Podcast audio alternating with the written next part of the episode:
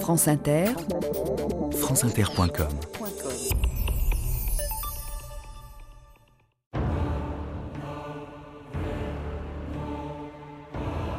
Bientôt les peintres oublieront au prix de quelle angoisse Goya avait dressé contre toute la culture dans laquelle il était né son art solitaire et désespéré. André Malraux.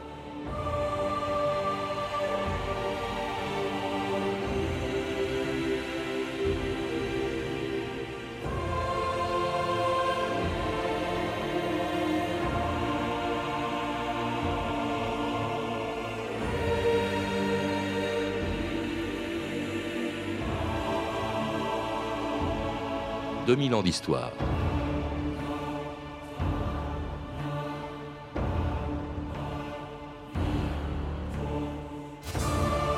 Peintre officiel de la cour d'Espagne pendant plus de 50 ans, Goya n'a jamais perdu la liberté grâce à laquelle il est devenu l'artiste le plus original de son temps. Il a préfiguré l'art moderne, disait Malraux, parce que l'art moderne commence à la liberté avec laquelle Goya a peint le monde qu'il voyait caricaturant les grands d'Espagne au service desquels il était, déshabillant dans la Maranue la maîtresse du plus important d'entre eux, Goya avait aussi introduit dans l'art des sujets et des personnages qui n'y étaient presque jamais représentés. Des fêtes populaires, des corridas, des pauvres, des malades, des monstres, des sorcières, mais aussi ces gens du petit peuple espagnol qu'il aimait et dont la présence sur une fresque de la chapelle royale de Madrid, peinte par Goya, avait choqué ceux qui la lui avaient commandée le roi Charles IV et la reine Marie-Louise d'Espagne. Je croyais que nous pourrions admirer dans cette chapelle des fresques de qualité plus dignes de la grandeur de la cour. Mais au lieu de cela, l'artiste a avili ce saint lieu en y peignant toute la populace de Madrid. Des mendiants, des larrons, des filles des rues, des maras, des majos. Et jusque devant le saint lui-même, il a mis des gamins qui escaladent une balustrade. Aussi, je dis que c'est amusant. Votre Majesté, j'ai peint ce que j'ai senti et ce que j'ai vu. Le peuple. Le peuple qui vous vénère. J'ai peint tous ces personnages de manière qu'ils soient très proches de leur roi et venir en aide, mais... Très bienvenue, Seigneur Goya. Une excellente réponse. Nous aimons notre peuple. Qui donc oserait dire le contraire? Donnez-nous votre avis, Bayeux. Oui, Majesté. Le Seigneur Goya a contrevenu à toutes les lois de la peinture. Mais je n'ai jamais rien vu d'aussi puissant et d'aussi saisissant dans toute l'histoire de l'art. Ces fresques sont d'une inspiration courageuse.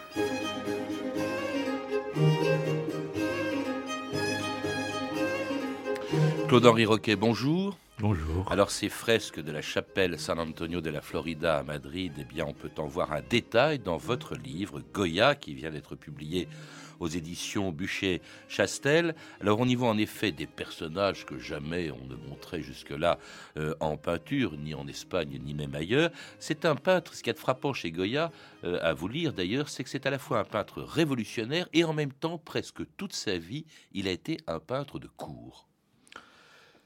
Oui, euh, c'est un premier paradoxe ou une première contradiction que vous énoncez, et il y en a bien d'autres.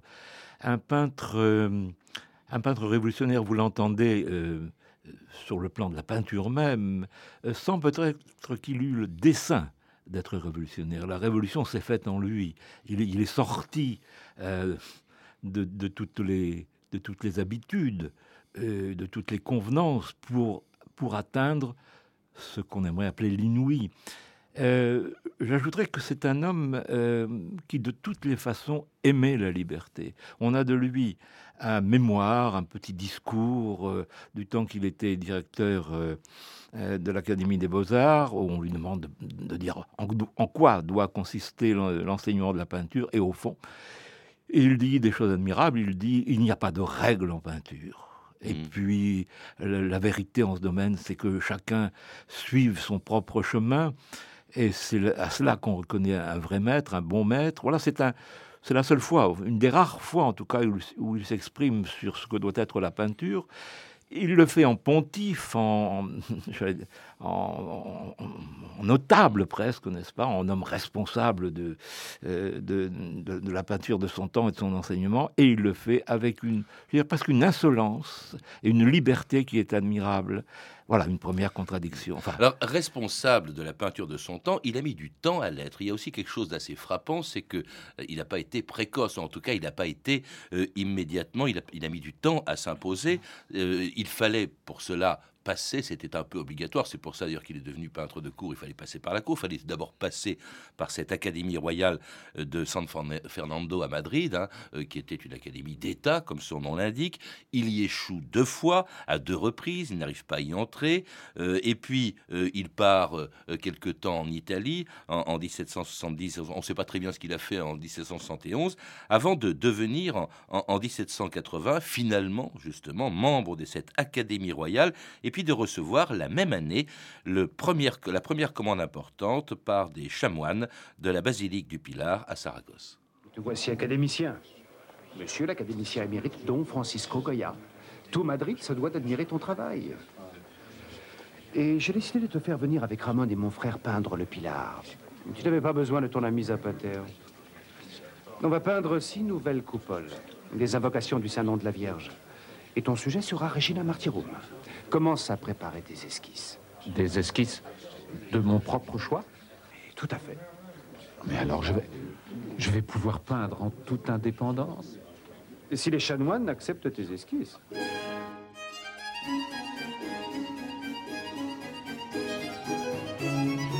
Et les chanoines accepteront justement ces esquisses. Cela dit, il n'a pas une très grande liberté encore à l'époque, ne serait-ce que vis-à-vis d'eux. Puis ce qui est frappant aussi, c'est qu'on connaît aujourd'hui le peintre Goya, mais que pendant les 17 premières années de sa carrière, quand il est reconnu finalement, eh bien, qu'est-ce qu'il a peint? Il a peint des cartons pour des tapisseries, euh, Claude-Henri Roquet. Oui, donc il revient d'Italie. On ne sait pas trop, c'est un peu mieux qu'avant, enfin il y a quelques années, euh, ce qu'il y a fait. Et par exemple, on suppose, et on a de bonnes raisons de croire qu'il a rencontré Piranèse, ce qui est important. Et ces échecs euh, à Madrid, tout d'un coup, s'effacent. Euh, il vient d'Italie, il a acquis là-bas, peut-être vu de loin, une certaine réputation. Le voilà à Saragosse, il va peindre c'est un peu compliqué, effectivement, vous parlez de, liberté. Euh, il aura très longtemps dans sa vie des rapports difficiles avec euh, Bayeux, qui est un, peintre de cour, qui le précède, euh, dont il épouse la sœur. Alors, une intrication de rapports familiaux favorables, je dirais, et en même temps qui peuvent l'exaspérer, parce que Bayeux est un homme, au fond, peu commode. Il y a une énorme colère dans ce repent magnifiquement ensuite euh, Goya contre l'assujettissement qu'on lui impose. Mais il va son chemin. Euh, toujours cette, liberté. Et, donc, euh, vous me disiez qu'après après Saragosse, voilà donc. Bah, il, va, il, est connu donc, il commence à être connu. Voilà, il, devient peintre du roi quand même en 1786. Voilà. Et, et vous dites, il, effectivement, pendant pendant de nombreuses années, il peint ce qu'on appelle des cartons. Mais il ne faut pas se leurrer sur ce mot de carton, ce sont des toiles tout simplement. C'est-à-dire ce sont de, de vraies peintures qui sont destinées à devenir des tapisseries. Aujourd'hui, les tapisseries tirées de ces peintures ou exécutées d'après ces peintures ne nous intéressent plus guère. Ce qu'il nous reste à découvrir, euh, c'est le grand peintre qu'il est déjà, et non pas, euh, euh, comment dire, un débutant ou un émule de, la peinture de son siècle, de Watteau, de, je pas, de Fragonard et d'autres. c'est un vrai peintre, souvent admirable en tant que peintre, non pas en tant que, comment dire, compositeur de, de projets de tapisserie. Et, Avec des scènes d'ailleurs euh, populaires euh, oui. dans, dans, ces cartons. C'est qu'il y avait d'original. Ah oui, oui, oui. C'est-à-dire, plus que. Oui, populaire, et moi j'aimerais dire plébéienne. Parce que. Euh, longtemps, on a un peu méprisé cette partie de l'œuvre de Goya, et puis on l'a vu comme une, comme une période un peu aimable et sinon frivole. Et plus je regarde ces peintures et plus j'y vois, mais bien sûr on projette ce que l'on sait qui va suivre, plus euh, j'y vois de la mélancolie, parfois, de, un sentiment de, la mort, du danger, du péril. Le taureau n'est pas simplement un animal dont on joue, c'est un animal qui va être tué ou qui va tuer. Et puis, euh, plébéien, je disais, parce que ça, ça nous amène euh, à, l'Europe des Lumières, n'est-ce pas? Les travailleurs qui sont dans les vignes, eh bien, je crois qu'il nous est permis de les voir comme des travailleurs euh, comme pourrait les voir Rousseau finalement. Alors ça s'appelait beaucoup au roi de l'époque, au service duquel il est, euh, dont il est le peintre officiel, et qui est très important, on le connaît mal en France, euh, je ne sais pas s'il n'est pas un peu oublié en Espagne, et qui était Charles III. Charles III faisait partie de ces despotes des Lumières, hein, éclairés, euh, qui avaient voulu rénover Madrid, qui a voulu rénover le Prado notamment. C'est d'ailleurs pour le Prado aussi que travaille Goya. C'est un personnage intéressant qui d'ailleurs fait venir, c'est une espèce de, de prince de la Renaissance, même si c'est bien après la Renaissance, hein, qui fait venir des, de très grands peintres pour l'époque, de l'époque, euh, un Allemand, Minx, euh, il fait venir, il fait travailler pour lui également Francisco Bayeux, l'Italien Tiepolo aussi, qui n'est plus tout jeune et qui devient euh, peintre du roi. C'est vraiment important ce mécénat de la part de Charles III, Claude-Henri Roquet. Oui, on ne connaît guère le roi que par un portrait qui n'est pas flatteur, même un peu, à la limite un peu ridicule, de ce bon roi euh, de ce monarque éclairé. Il y a 30 ans, hein, de 59 à 89. oui, euh, euh, très, très, très pieux et en même temps très ouvert, nous dirons, au progrès social, au progrès économique, au progrès technique. C'est un Bourbon. C'est un Bourbon qui aurait pu nous dispenser en Espagne et ailleurs de la Révolution, parce mmh. qu'au fond, c'était un, esprit éclairé et réformateur. Mmh. Et c'est au fond par lui, entre autres, que commence la carrière de Goya par lui, par l'Église aussi. Nous avons parlé des chanoines du Pilar, de Notre-Dame du Pilar, aussi par les grandes familles, car euh, il s'agit de réussir, euh, il s'agit d'être un peintre dans ce siècle-là, et il faut donc passer par les puissances. et, par leurs portraits. Alors, il est donc reconnu maintenant, il est important. Il est frappé en 1792 par une maladie, on ne sait pas très bien laquelle, on a parlé de syphilis, qui le rend complètement sourd. Alors ça, ça a modifié, dites-vous, beaucoup, et le style et l'inspiration de Goya, euh, Claude-Henri Roquet. Oui. Euh, on, Ça le rend très amer, très replié, beaucoup plus replié sur lui-même qu'il ne l'était avant. Oui, et en même temps, euh, ce qui me frappe, c'est qu'il ne pose pas en victime, en artiste maudit et frappé par je, ne sais quel mauvais sort, euh, il se remet debout, je dirais presque physiquement, parce que cette surdité s'est accompagnée de vertiges, de bourdonnements, de faiblesse. Ça a été vraiment très très dur. La surdité ensuite a été absolue, et donc c'est un enfermement. Mais ce qui est très frappant aussi, c'est que il, se, il, ne se laisse, on va dire, il ne se laisse pas abattre. Aussitôt, il se remet à peindre de petits tableaux, euh, dit-il, pour euh, consoler, je cite à peu près, enfin son esprit mortifié, mais aussi pour se prouver qu'il peut peindre. Et puis, il y a le dessin qui toute sa vie l'accompagne, n'est-ce pas? Et euh, mais, il, est clair qu'il va être, lui qui aimait les musiques, qui aimait la musique, euh, les conversations, euh, ne serait-ce que pour cela, il est désormais un homme enfermé et peut-être on ajoutera sensible au malheur d'autrui. Et à la veille quand même de quelques-unes de ses très grandes œuvres. Alors parmi elles, il y en a une qui a beaucoup scandalisé à l'époque, encore qu'on ne l'a pas vue pendant longtemps, on l'a cachée d'ailleurs tellement elle était aux yeux de l'Inquisition euh, scandaleuse, c'est celle, euh, c'est le portrait d'une femme dont on a longtemps pensé qu'elle était son modèle préféré, c'était connu, important, c'était la duchesse d'Albe, en tout cas c'est ce que l'on a cru, hein, euh, le modèle donc du tableau le plus audacieux de Goya, la Maranue. Je ne suis qu'une femme qui se dévait sans embarras et qui en plus accepte qu'on la peigne nue. Je tiens à ce que tout le monde reconnaisse bien mon visage, puisqu'il s'agit d'audace. Soyons donc audacieux jusqu'au bout. Comment peindre votre visage si vous partez demain? N'en restera-t-il rien dans ta mémoire? Seigneur Francisco de Goya, les véridiques mais très détestables détails de ce corps peint nous forcent à penser que malgré la grande habileté de l'artiste, celui-ci s'est sans doute servi d'un modèle de chair et d'os. J'espère qu'on aura la décence de ne pas me demander le nom de cette dame.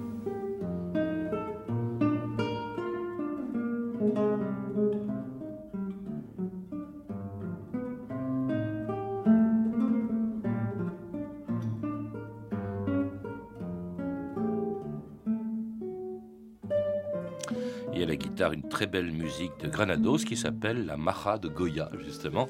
Je ne sais pas si vous le saviez, euh, Claude-Henri Roquet. Alors, le nom de cette dame, on l'a entendu dans cet extrait de film, ce n'était pas la duchesse d'Albe, on l'a cru longtemps, euh, mais c'était pas elle. Non, certainement pas. Euh, je crois que les historiens en sont à peu près tous d'accord, même si, même si, ce qui est certain, c'est que cette peinture, je dirais, avant d'être une peinture et d'être regardée comme une peinture, est un mythe, ce qui fait écran à la peinture. Un mythe lié à l'histoire, lié à cette, à cette cour. Euh, les rapports de, de, Goya et de la duchesse d'Albe sont attestés et ils importent beaucoup. Euh, et on a projeté là-dessus des, comment dire, des images très romantiques euh, ou érotiques. Euh, en voyant dans ces deux majas, puisque il faut tenir compte de cela, il y a un jeu. aussi. Ah, voilà, ma, la maja desnuda et vestida.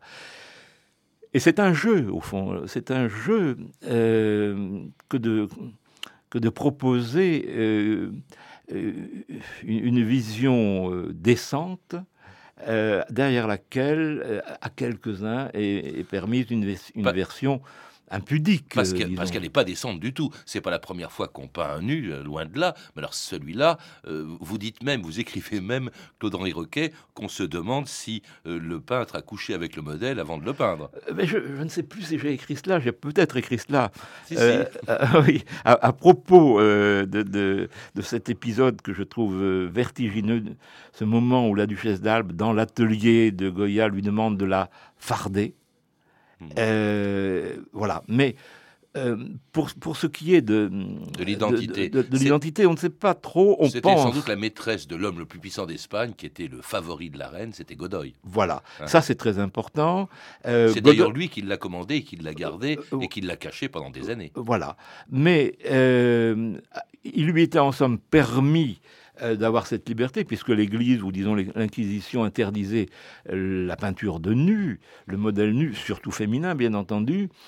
Euh, Godoy pouvait se croire intouchable, en fait. C'est un peu plus compliqué que cela. Alors, disons un mot de Godoy. Godoy, c'est l'amant euh, de Marie-Louise. Euh, voilà.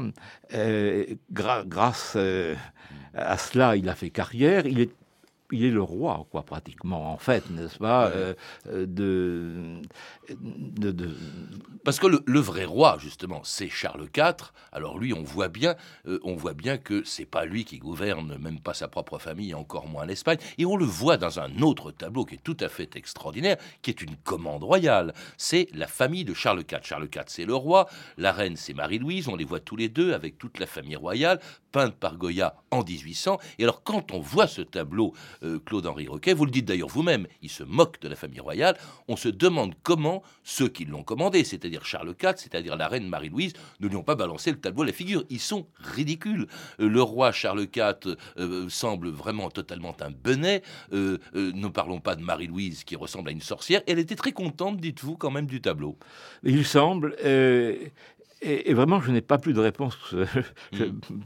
que personne d'autre. Euh, nous regardons ça, nous sommes effarés, nous sommes évidemment pleins d'admiration devant, devant ce tableau magnifique, magnifique. bien entendu.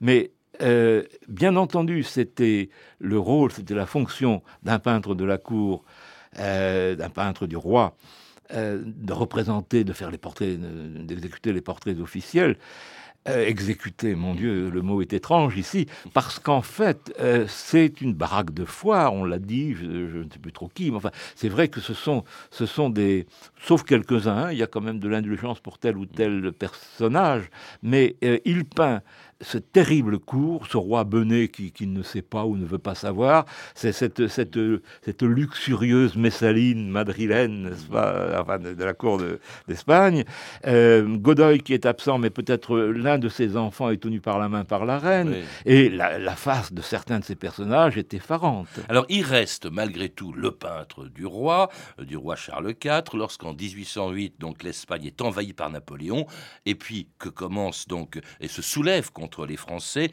le 2 mai 1808. Et là, ça allait inspirer 14 ans plus tard, 6 ans plus tard, mais ça allait inspirer un tableau terrible, très célèbre aussi, deux tableaux, le dos et le 13 de Maillot, avec dans le dos de Maillot le soulèvement, on voit les madrilènes qui se ruent sur les soldats français, et puis dans le 13 des Maillots, le plus célèbre encore, on voit des soldats français en train de fusiller euh, des résistants espagnols. C'est un, tableau terrible qui sera peint en, en 1814 après une guerre effroyable que Goya découvre lorsqu'en juin 1808, eh bien, il est invité par le défenseur de la ville de Saragosse, un des héros de la résistance espagnole, José Palafox. Mon général, Don Francisco de Goya. Maître, j'attendais votre arrivée avec une grande impatience. La résistance du peuple de Saragosse face aux troupes françaises doit être immortalisée pour servir d'exemple à toute la nation. Maître, je vous ai fait venir parce que vous êtes un illustre aragonais. Et vous rendez compte, en peignant nos actes de courage, de ce qui sera la gloire de l'Espagne. Et pas seulement le courage, maître Goya. Nous avons connu la famine. Notre héroïque Saragosse a mangé des rats pour continuer à se battre. Nous avons accompli tous notre devoir. Et nous l'avons payé cher. Il va sans dire que la liberté a plus de prix que la vie. Et ce sont vos yeux et vos pinceaux qui en témoigneront. Je peindrai, mon général, tout ce que j'aurais vu.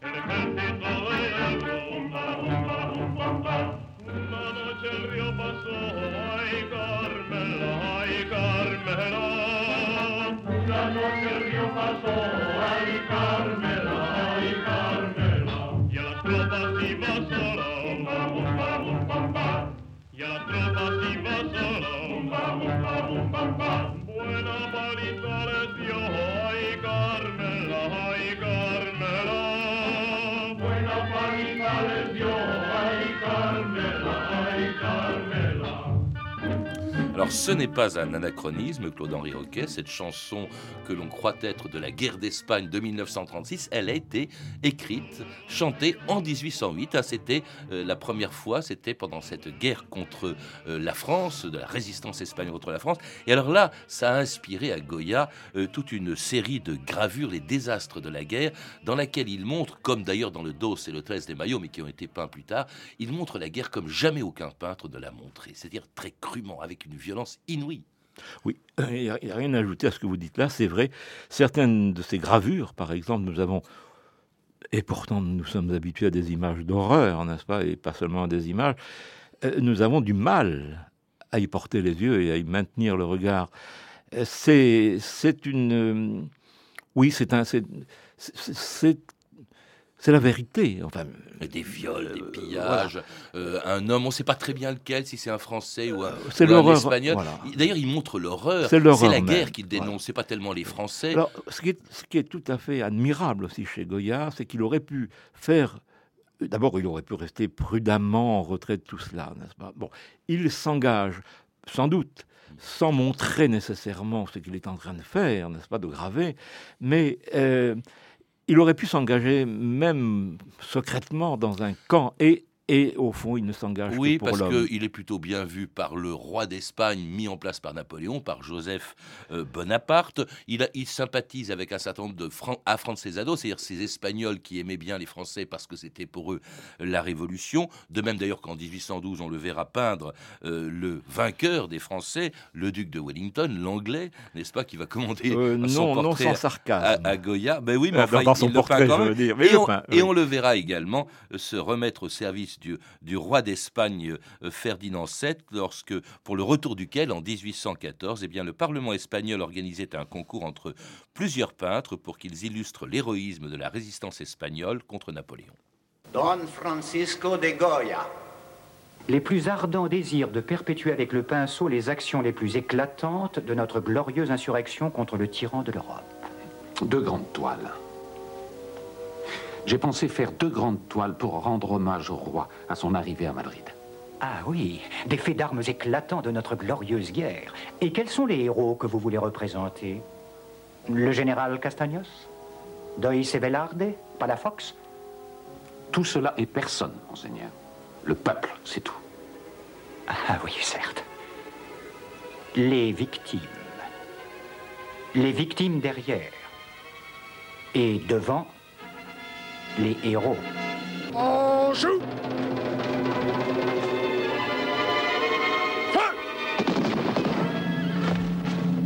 Et ces deux tableaux, bien ce seront le Dos et le 13 de Maillot, peints en 1814, six ans après les faits, mais qui aujourd'hui sont importants. Je sais qu'ils sont exposés au musée du Prado en ce moment, puisque c'est le bicentenaire justement du soulèvement de Madrid. Et ils font penser, et, d'ailleurs vous le dites vous-même, euh, Claude-Henri Roquet, ils font penser, 123 ans plus tard, même si pas du tout la même facture, ils font penser à Picasso, peignant Guernica. C'est-à-dire qu'on montre les horreurs de la guerre, et puis pas les héros, les généraux vainqueurs, etc.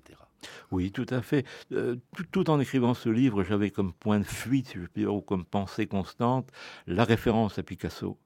Euh, non pas seulement à cause euh, de l'Espagne, des tauromachie et, bien, d'autres choses, mais aussi parce que je vois un chemin qui va du retable d'Issenheim, de Grunewald, cette crucifixion chrétienne, n'est-ce pas, je dirais liturgique, par sa, par sa fonction, à cette crucifixion, je dirais, les bras, les bras levés de cet homme à la chemise blanche du 13 de Mayo.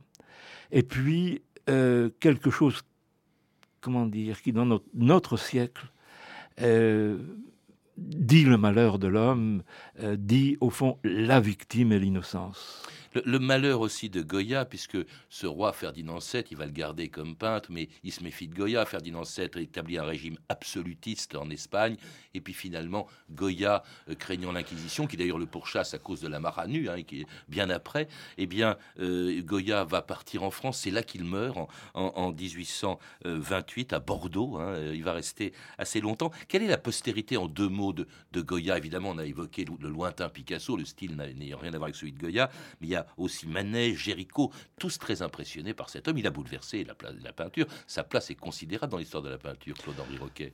Oui, une postérité directe, euh, ce serait difficile euh, euh, de, le dire, surtout d'un mot, mais indirecte, elle est énorme. ça peut aller aussi bien de toute la peinture surréaliste ou fantastique, onirique. On n'a pas parlé de ces tableaux extraordinaires, le Saturne par ah, exemple. Voilà.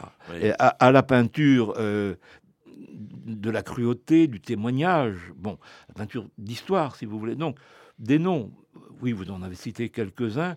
Curieusement, euh, les choses peuvent être quelquefois ambiguës. On penserait à Saora, hein, euh, Antonio Saora, qui a, qui a, pendant des années, peint le chien, n'est-ce pas, de la Quinta del Sordo, ce, ce chien qui est un événement de la peinture.